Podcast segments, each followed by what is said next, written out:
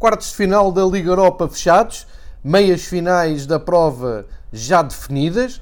Já sabemos quais são as quatro equipas sobreviventes na segunda prova da UEFA, já temos data e hora para esses jogos das meias finais. Vamos olhar para o desfecho uh, dos quatro jogos que já chegaram na Alemanha e que definiram então os primeiros semifinalistas das provas da UEFA 2019-2020. Vamos também olhar para a Liga dos Campeões. Eh, finalmente chega o dia de, de, abertura de janela para a prova principal da Liga dos Campeões. Portugal torna-se o centro das atenções e, logo com um grande jogo, eh, talvez o mais esperado em termos, eh, eu diria, exóticos de futebol, uma vez que a Atalanta tem captado todas as atenções e vai defrontar um super PSG. Já vamos debruçar um pouco mais sobre este jogo e também olhar para os outros três jogos que uh, se seguem no calendário. A Liga dos Campeões tem um jogo por dia ou por noite, se quiserem, ao contrário da Liga Europa que despachou quatro jogos em dois dias, sendo que dois jogos ao mesmo tempo em cada noite uma decisão da UEFA que eu não, não consegui perceber, uma vez que faria mais sentido estarmos a ver uh, um jogo às 6 e outro às 8 horas de Lisboa uh, para poder acompanhar com atenção os dois jogos e uh, assim não foi possível, tivemos que estar ir acompanhando dois jogos ao mesmo tempo durante dois, duas noites seguidas a abrir esta semana. Por via de, eh, desta eh, decisão e por via da Liga Europa já estar perfeitamente definida quanto às quatro equipas que vão disputar a taça, também se avança uh, naquela complicada equação de perceber como é que vai decorrer a pré-eliminatória, a terceira pré-eliminatória da Champions, o play-off de acesso à fase de grupos da Champions League uh, e isto interessa-nos particularmente porque o representante português, o Benfica, aguarda um, por saber quem é a equipa que vai defrontar. E entretanto houve aqui umas mudanças, já sabe pelo menos quem é que não vai defrontar e uh, começa-se a abrir no horizonte a possibilidade de se chegar uh, ao playoff também já ter um adversário definido. Já vou explicar isto tudo, já vou contextualizar também todo toda esta fórmula, mas acho que vale a pena começarmos pela Liga Europa, eh, sem mais demoras, olhar para os quatro jogos que definiram então as meias finais. Eu diria que sem grandes surpresas eh, avançaram as equipas favoritas. Tivemos então na, na passada segunda-feira em relação ao dia que estou a gravar o podcast Fever Pitch, só dedicado às provas da UEFA. Eh, começou com o Manchester United de Copenhaga, curiosamente um jogo em que se esperava que a equipa de Solskjaer fosse eh, bem mais superior ou que conseguisse uma vantagem bem mais cedo uh, perante o Copenhaga. Uh, eu disse aqui na segunda-feira, no lançamento desta jornada europeia, que eram dois uh, treinadores noruegueses, amigos, Stollenbach e também o Solskjaer, que se dão muito bem, e acabou por levar a melhor Manchester United. No fundo, foi o que o Solskjaer disse no fim, basicamente, que. Um, o Copenhaga jogou muito bem, tem um, uma, bela, uma bela equipa, deu boa réplica, mas o Manchester United é o Manchester United e por isso segue em frente. É um resumo um pouco um, frio, uh, realista, uh, mas é, é, algo que, que se adequou ao jogo. O, o Manchester United acaba por passar no prolongamento, 0-0 nos 90 minutos, foi preciso prolongamento e só num, num penalti que a minha opinião é que é muito discutível aquele penalti. Eu não marcaria, acho que foi um penalti uh, forçado que acabou por sentenciar a eliminatória, o que é um, o que é pena porque uh, o Manchester United jogou o suficiente para ganhar até nos 90 minutos, com muitas oportunidades de gol, mas uh, Bruno Fernandes foi chamado a bater o penalti, não falhou, como é seu hábito, marcou, continua a ser um jogador muito influente do Manchester United, é a grande esperança do Manchester United para regressar um, aos troféus europeus. Este da Liga Europa que ganhou há pouco tempo com o Mourinho e, portanto, há essa esperança renovada eh, entre a nação de adeptos do Manchester United, mas fica a imagem de um jogo mais equilibrado que aquilo que esperava, fica a imagem de uma grande, eh, de uma grande exibição do, do guarda-redes do, do Copenhaga. Eh, entretanto, não, não o disse, mas queria dizer que o, todos estes jogos já aconteceram na Alemanha e como nos explicou aqui o Marcos Horn no, no Fever Pitch de segunda-feira, eh, foi eh, estes jogos têm sido disputados debaixo de um calor eh, absolutamente atípico para esta altura do ano na, na Alemanha. e portanto, o, o jogo de o jogo Manchester United Copenhaga foi disputado na Rhein Energy Arena em Colónia, no estádio Rhein Energy em Colónia. Uh, perante um calor, eh, enfim, que uh, nem, nem Manchester United nem Copenhaga de certeza estavam habituados. Deixem-me só fazer aqui um, uns destaques no, no Copenhaga, que acho que vale a pena. Desde logo, uh, destacar o capitão, número 10, o Zeca, tem um, um percurso futebolístico muito engraçado. Ele é português, naturalizou-se grego quando esteve a jogar vários anos na Liga da Grécia, representa a seleção da Grécia e, entretanto, transferiu-se para a Dinamarca e é titular e capitão desta equipa do Copenhaga eh, e é um dos bons jogadores desta equipa. Ele saiu, há uma imagem muito curiosa no final do jogo, ele a sair à conversa com Bruno Fernandes e eh, com Solskjaer também ehm, no meio da, da conversa. Eh, o Zeca é um, um, jogador que realmente fez pela vida, tomou opções nada fáceis para a sua carreira, mas sem dúvida que está a justificar tudo aquilo que, que foi escolhendo. Ehm, ele não não é um jogador mediático em Portugal, mas eh, acho que aos 31 anos o, o médio português merece uma palavra de elogio. Uh, também olhando para, para, este, para este Copenhaga, uh, que como eu disse é treinado por Stal Solbakken, grande amigo de Solskjaer, jogaram juntos na seleção norueguesa.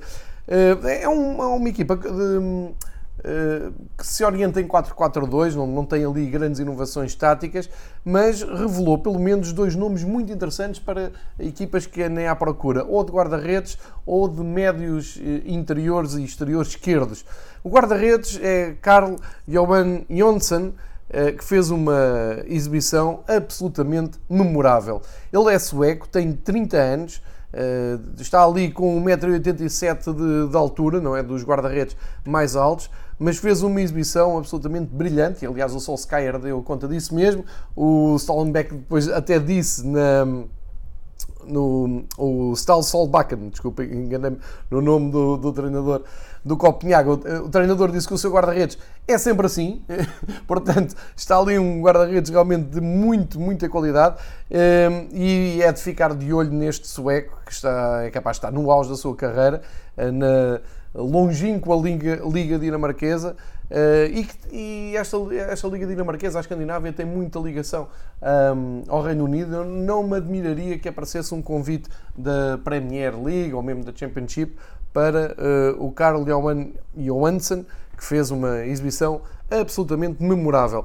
E depois temos também o Rasmus Falk Jensen, Uh, o tal médio uh, esquerdo, ou pelo menos jogou nessa posição de médio esquerdo. Também ele, uh, este aliás dinamarquês, 28 anos, é um jogador que faz as três posições do, do meio campo. Aqui jogou mais a partir do, do lado esquerdo e fica ligado a um momento da noite delicioso em que faz uma finta ali no, mais perto da, da linha de fundo. Eu não, um, vou tentar traduzir graficamente para quem não viu. Ele com dois adversários uh, em cima, ali na linha de fundo, uh, atacando um, a área do, do, Manchester United, consegue fazer aquela finta de passar o pé por cima da bola e redupiar uh, seguindo a jogar, fazendo muito lembrar uma famosa finta do Fernando Redondo, que uma vez contra o Manchester United precisamente tornou célebre essa finta também numa, numa linha de fundo. Enfim, fica esta curiosidade para quem é mais romântico, para quem tem estas memórias do futebol, uh, e, e, acho que é justo destacar uh, as exibições individuais destes dois jogadores. O Jonas Wind, que tinha sido precioso na eliminatória anterior, ficou em branco, e da parte do Manchester United, do costume, não é? O Bruno Fernandes Uh, atrás do Anthony Marcial, o Marcos Rashford a partir da esquerda, o Mason Greenwood a partir da direita, o Pogba e o Fred nas costas do Bruno Fernandes e tornou tudo, um, ehm, eu diria, mais lógico para o Manchester United. Eu volto a dizer, teve muitas oportunidades para, um, ehm, para ganhar o jogo, uh, mas uh, na verdade teve mesmo que ir um, ehm, a prolongamento. Portanto, apuramento eu diria, lógico do Manchester United, mas sofrido. Um apuramento sofrido. No outro jogo, o grande cartaz desta, uh, destes quartos de final, uh, frente a frente, Inter, da Itália, e Leverkusen, da Alemanha, o único representante alemão nesta fase final da Alemanha. Jogaram no Merkel-Spiel Arena, em Düsseldorf, também com muito calor. Düsseldorf é ali muito perto de Colónia. E um, o Inter passa, mas uh, não foi assim tão, uh, tão lógico quanto isso. Embora tenha estado uh, quase sempre na frente o Inter, começou, quase sempre não, esteve mesmo na frente, chegou aos dois golos de vantagem. acaba por hum, por chegar à vantagem muito cedo, aos 15 minutos, pelo Nicola Barelha.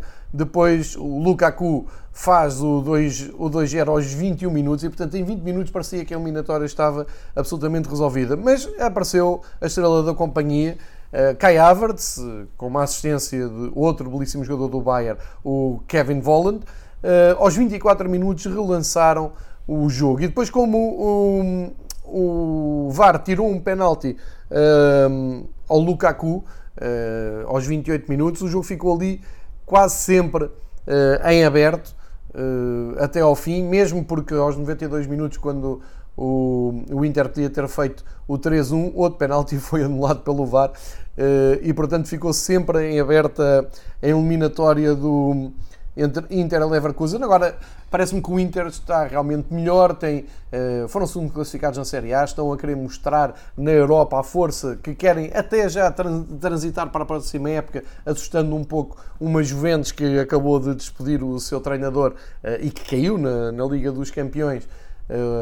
Viu, viu Sarri partir, chega Pirlo, que é uma figura muito querida, muito acarinhada, mas é uma incógnita enquanto treinador, ainda por cima, logo neste patamar, e portanto temos aqui o Inter a tentar marcar uma posição forte, mesmo a fechar a temporada, e ganharam, ganharam com, com mérito, o António Conte tem feito um belíssimo trabalho no Inter, e uh, deixou de fora a única equipa alemã presente nesta, nesta fase de a fase disputada na Alemanha. Então vamos para os jogos de ontem e, eh, desde logo, o Wolves com o Sevilha, um jogo que despertava muita atenção. Dois ex-treinadores do Porto frente a frente, Lopetegui e Nuno Espírito Santo. A armada portuguesa quase toda em campo pela parte do Wolverhampton, que acaba por fazer destes jogos do Wolverhampton uns jogos sempre muito, eh, muito especiais.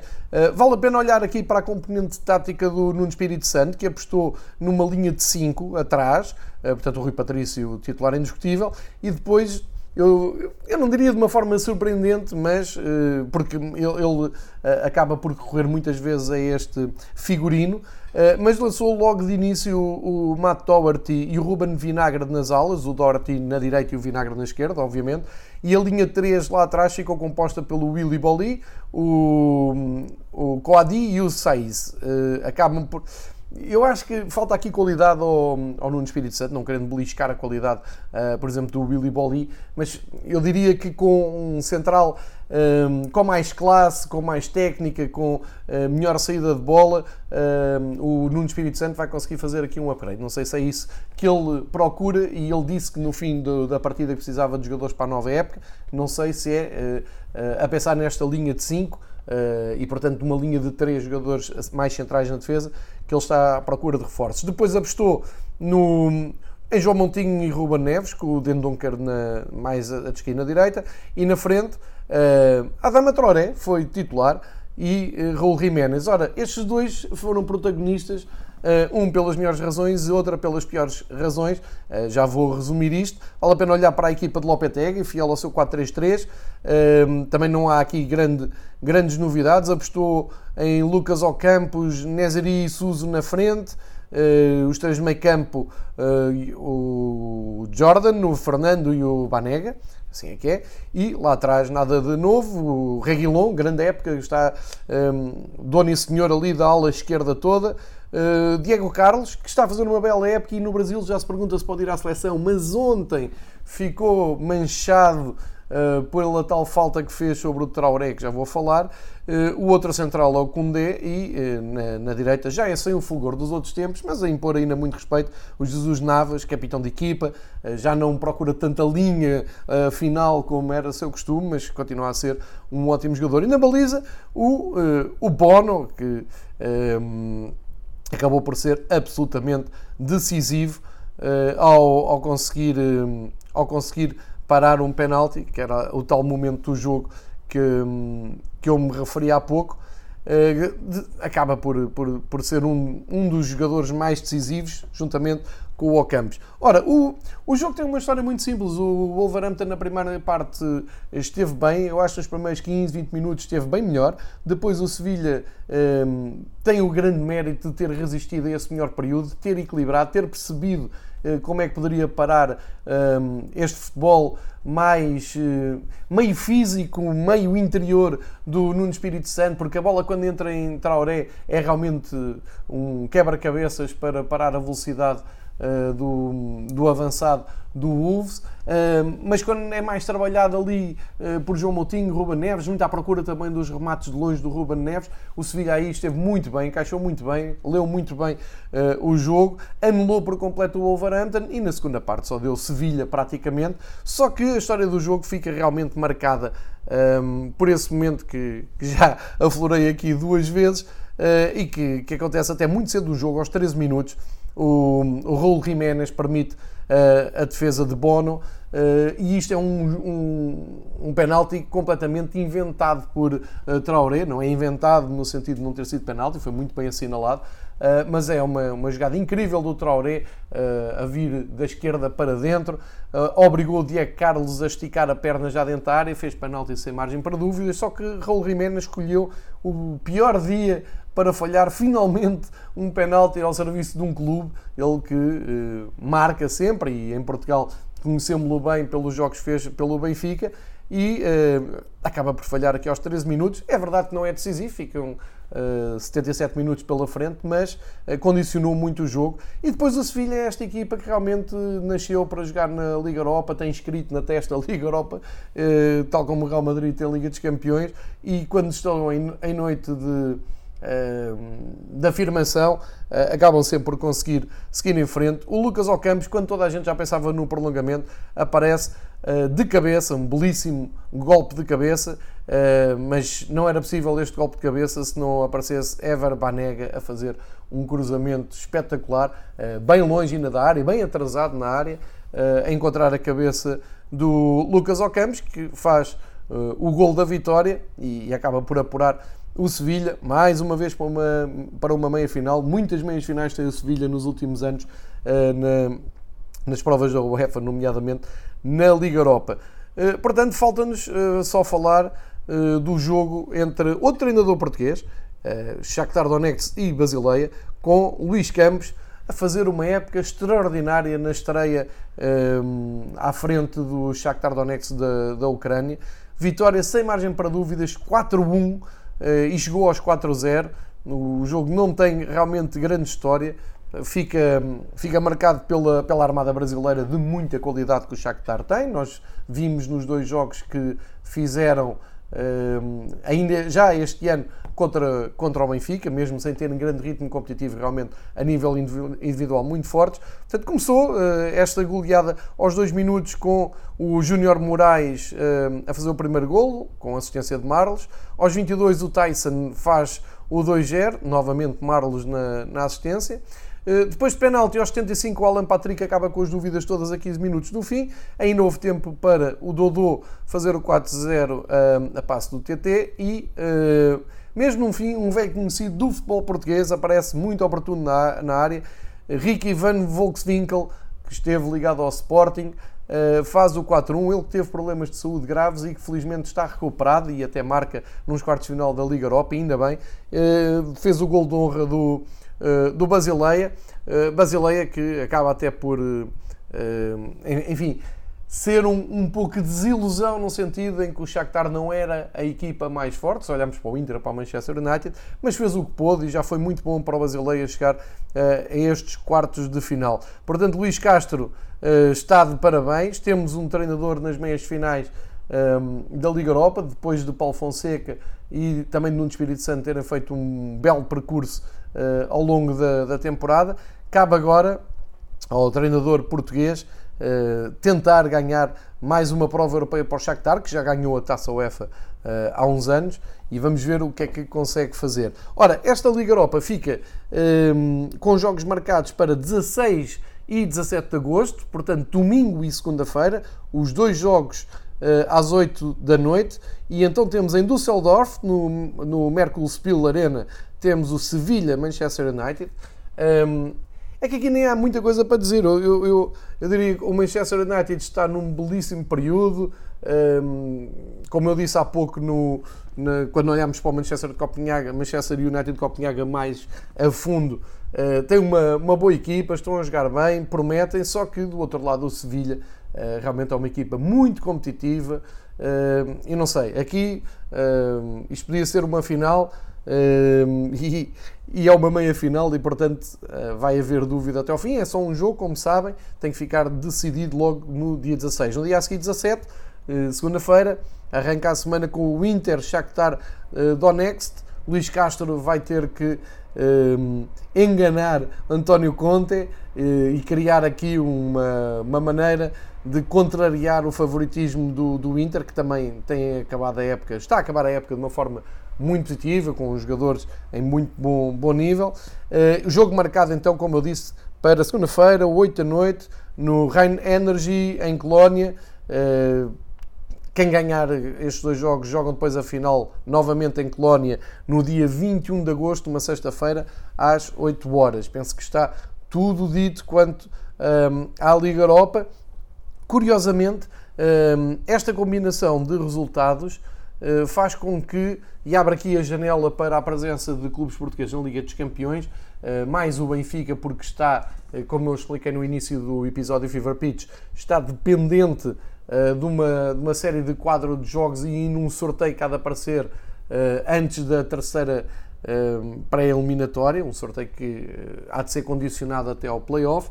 E então, para explicar que a Liga Europa dá uh, uma. O vencedor da Liga Europa reserva um lugar como prémio na Liga dos Campeões da próxima temporada. É uma coisa recente uh, que não, não acontecia e que tornou muito mais apelativa a presença de clubes do top 5 de campeonatos europeus nesta prova. Não, não, não a levavam tão a sério e passaram a levar. Como eu disse, até há pouco tempo o Manchester United de Mourinho uh, aproveitou e ganhou a prova para entrar diretamente na Liga dos Campeões. Ora, uma vez que esta vaga este ano não vai ter efeito, isto porque os quatro uh, semifinalistas da Liga Europa já estão todos apurados para a Champions por via dos seus campeonatos. Terminaram todos em posição de entrada direta na fase de grupos da Champions da próxima temporada, sendo que o Shakhtar é o único campeão nacional presente nesta, nesta meia-final.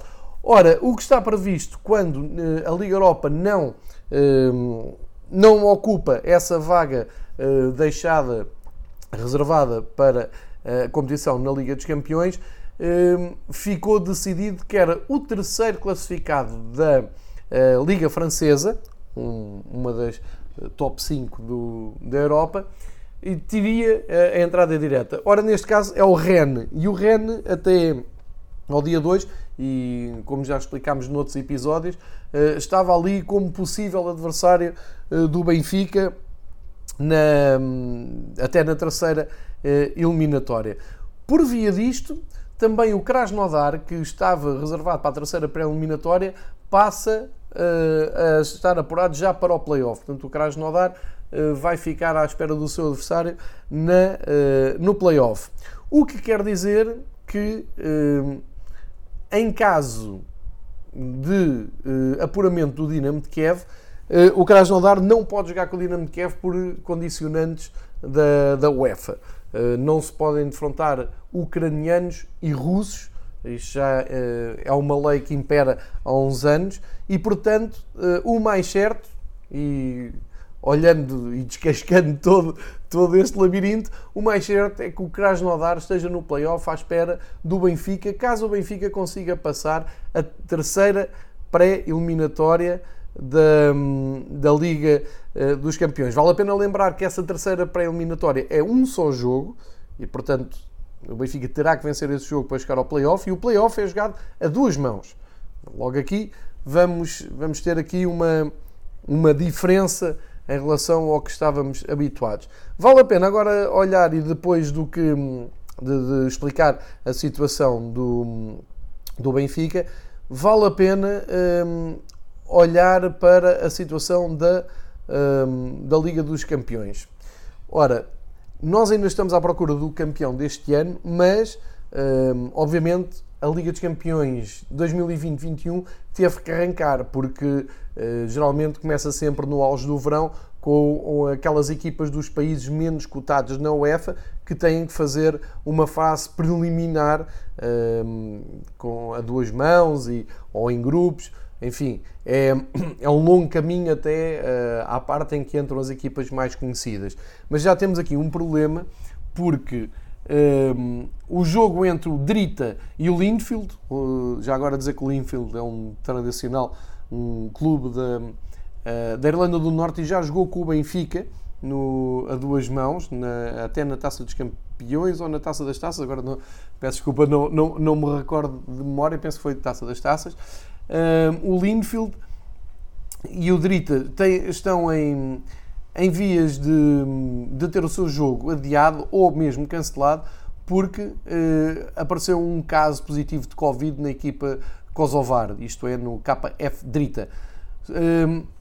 Se há um segundo caso de, de infecção, como foi eh descrito ontem pela UEFA, eh, isto vai ter que ir para o Comitê de Controlo, Ética e Disciplina da UEFA, que neste momento pondera cancelar o jogo e apurar o Linfield.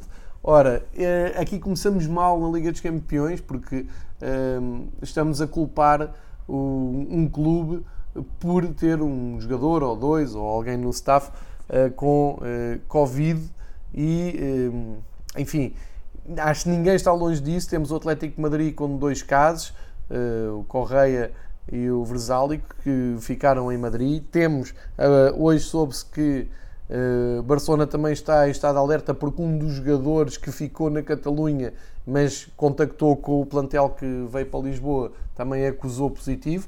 Uh, e portanto, enfim, vai ser uma condicionante deste ano. Fica só este reparo, vamos esperar que tudo corra bem, mas a UEFA não vai ter aqui um trabalho fácil. Isto vai ser uma grande incógnita saber como vai decorrer a Champions League a Liga Europa, mesmo com estes jogos todos que, que vão agora acontecer nas primeiras eliminatórias.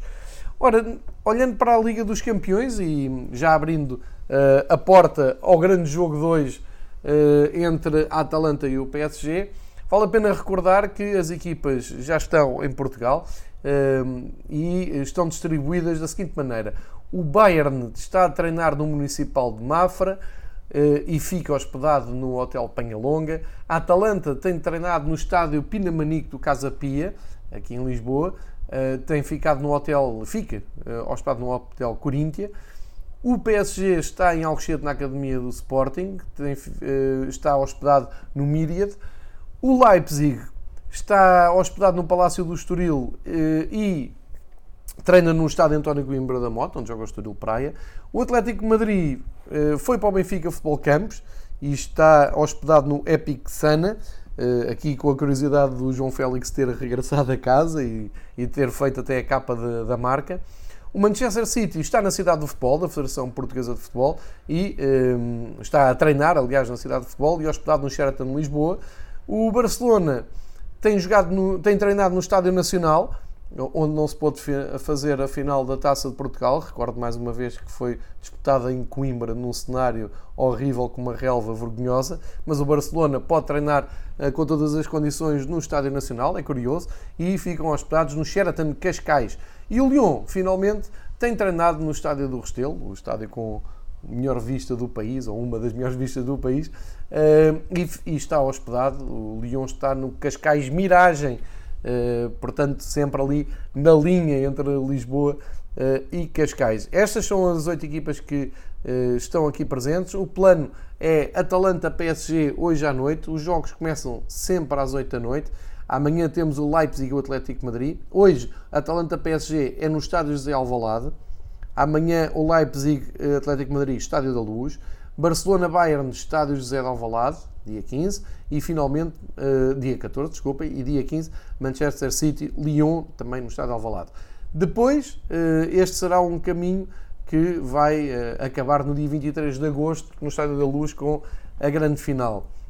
Sobre o jogo 2, um, nem há muito a, a dizer. Já to, a Atalanta é o segredo mais mal escondido do futebol europeu. Já toda a gente conhece a Atalanta por via dos seus 98 golos na Série A, um, um ataque uh, avassalador. Belíssimo período na, de, de, de, evolução na, na, Champions League. Lembrar que disse aqui no Fever Pitch, no ano passado, no final do ano passado, no último, no, na última jornada da fase grupos, que a Atalanta tinha operado um autêntico milagre ao conseguir o apuramento. Estava longe de pensar que a meio de agosto ia ter a Atalanta em Lisboa a disputar o acesso às meias finais da prova. Mas ainda bem, porque é realmente um ar fresco, tal como o Leipzig, um ar fresco que aparece nesta competição, todos os anos demasiado previsível com as mesmas equipas e os duelos sempre a repetirem-se. Hoje não, hoje temos a Atalanta, que eu diria que tem quase toda a gente do seu lado, menos os adeptos do PSG, um, por todas as razões, pelo futebol ofensivo, por Gasperini ser um ótimo treinador,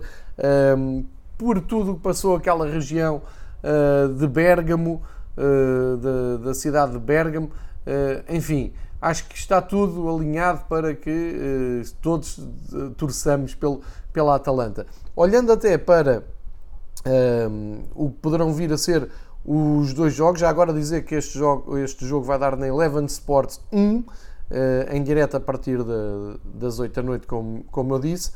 Um, ehm, olhando aqui para os possíveis 11, vale a pena uh, olhar. E podemos começar pela, pela Atalanta, pela equipa de Gasperini, uh, que uh, muito provavelmente vai alinhar com a tal linha de 5, os três lá mais atrás e dois alas bem, bem abertos. Vamos ver o Sportiello na baliza, Rafael Toloi, o Zimisti e o, Paulo, o Palomino como uh, linha 3, como jogadores mais centrais. Depois o Atbauer na direita e o Gozens na esquerda, ele que está a espreitar um lugar na seleção Alemanha, da Alemanha. Depois o Freuler e o De Rune ali no meio. De Rune prometeu pisa para todos, se, se conseguir o apuramento. Uh, muito bem disposto na, na conferência de imprensa de lançamento do jogo. E depois na frente, Pasalitos, Papo Gomes, Zapata, enfim, os três da vida airada que costumam criar muitos problemas. Ora, o Thomas Tuchel está aqui com um problema eh, de lesões, eh, além do Kurzawa e do Marco Verratti, hum, tem também o Di Maria, não por lesão, mas por castigo, fora deste jogo. O próprio Tuchel eh, está alusionado uh, apresentou-se uh, em canadianas e com a perna toda ligada.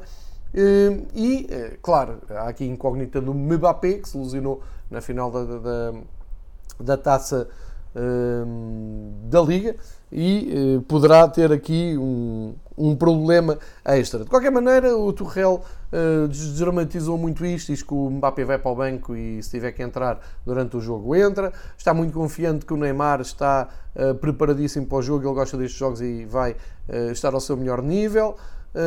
Inclusive, abre-se a porta para o Mbappé ser titular. Hoje os jornais em França dizem isso. Aliás, se olharmos para o 4-3-3 idealizado para o PSG, o Keller Navas na baliza, claro, Bernard na, na esquerda, o Kerrer na direita, Kimpembe e Tiago Silva como centrais, depois o Marquinhos à frente, uh, Paredes e, e o Guai uh, a jogarem um pouco mais à frente, e Neymar, Icardi e talvez Mbappé. É esta um, a ideia, se não houver Mbappé, talvez Sarabia, um, andará muito, muito por aqui a dúvida até ao jogo. A verdade é que o PSG vai ter aqui um grande jogo uh, para uh, confirmar o seu favoritismo. Vamos ver como é que as coisas correm. Um, como eu disse, depois ainda vamos ter uh, jogos de grande cartaz. O Leipzig Atlético Madrid é uma novidade pelo, pela presença do Leipzig, mas Uh, apesar de já não contar com o Timo Werner, uh, é uma ideia de jogo do, do Nagelsmann, outro treinador alemão presente aqui nesta, uh, nesta fase, que tem sido astuto na maneira como tem montado a equipa e tem uh, adaptado a equipa um, aos vários adversários. O Atlético Madrid já sabe com, como é que joga, é Simeone, não tem nada que saber, mas ele promete estar aqui em grande forma e tem toda uma experiência de ir até a finais uh, da Liga dos Campeões, inclusive em Lisboa há poucos anos. Uh, no outro jogo, para o Estádio da Luz de sexta-feira, é, é, talvez o grande jogo de, de cartaz, que é o Barcelona-Bayern, pelo seu peso histórico, cultural, pela, pelo, pelo número de, de troféus que ambos já ganharam. Uh, salvo erro, estão aqui, entre os dois, estão aqui 10 taças dos campeões. e este será o grande jogo mais imprevisível. Uh, são talvez os dois grandes favoritos a ganharem a prova. O, o último a entrar em, em, ação é no sábado Manchester City e o Lyon. O City está a tentar uh, cimentar essa posição de favorito e de finalmente conseguir uh, ter uma palavra a dizer na, competição mais importante da Europa. Uh, tem pela frente o Lyon, que conseguiu eliminar de forma surpreendente a Juventus, mas não de forma injusta, antes pelo contrário, e foi algo que falámos aqui com o Patrick no futebol no, no Fever Pitch da última sexta-feira, portanto, algo que tínhamos avançado. Aliás, se quiserem até à hora do jogo, se quiserem ouvir mais sobre uh, componente tática, técnica, plano de jogo, ideias de uh, Gasperini e Turrell, se quiserem ouvir isto mais a fundo, aconselho-lhes a andarem para trás no arquivo do Fever Pitch e têm lá uma conversa com o autor do Futebol Tático, eh, que explica muito bem as opções de PSG e Atalanta. Posto isto, está aberto o menu para os jogos da, da, Champions League, também já caminho aberto para as meias finais da Liga Europa, as provas da UEFA uh, já a avistarem o seu fim quando uh, já começou uh, a nova temporada para, para a Champions League, como, como já dissemos, e acho que ficou aqui tudo dito neste episódio, estão informados de das consequências e as mudanças que, que traz esta, estes apuramentos, estes vencedores, e vamos ficar todos um, atentos a estes jogos. Esperemos que sejam grandes jogos, tem tudo para o ser. É muita pena realmente faltar o público, mas uh, temos de tentar ver isto também pelo lado positivo, porque de depressão já nós temos a nossa dose desde que começou esta uh, pandemia. Portanto, vamos tentar aproveitar o que de bom traz o futebol uh, e voltamos a fazer uma análise quando se fechar este pacote de, de jogos, nomeadamente os jogos da Liga dos Campeões. Fiquem atentos ao Fever Pitch, vamos ter aí mais conversas do futebol internacional. Ainda hoje vamos até a Inglaterra, amanhã Escócia, depois da manhã França. Portanto, vamos estar sempre aqui em sintonia com os vários campeonatos e tentar acertar o passo com os calendários completamente alterados que esta situação trouxe uh, deste ano. Obrigado por seguirem o, o projeto, uh, obrigado por ouvirem este episódio, hoje são os próximos e um grande abraço a todos.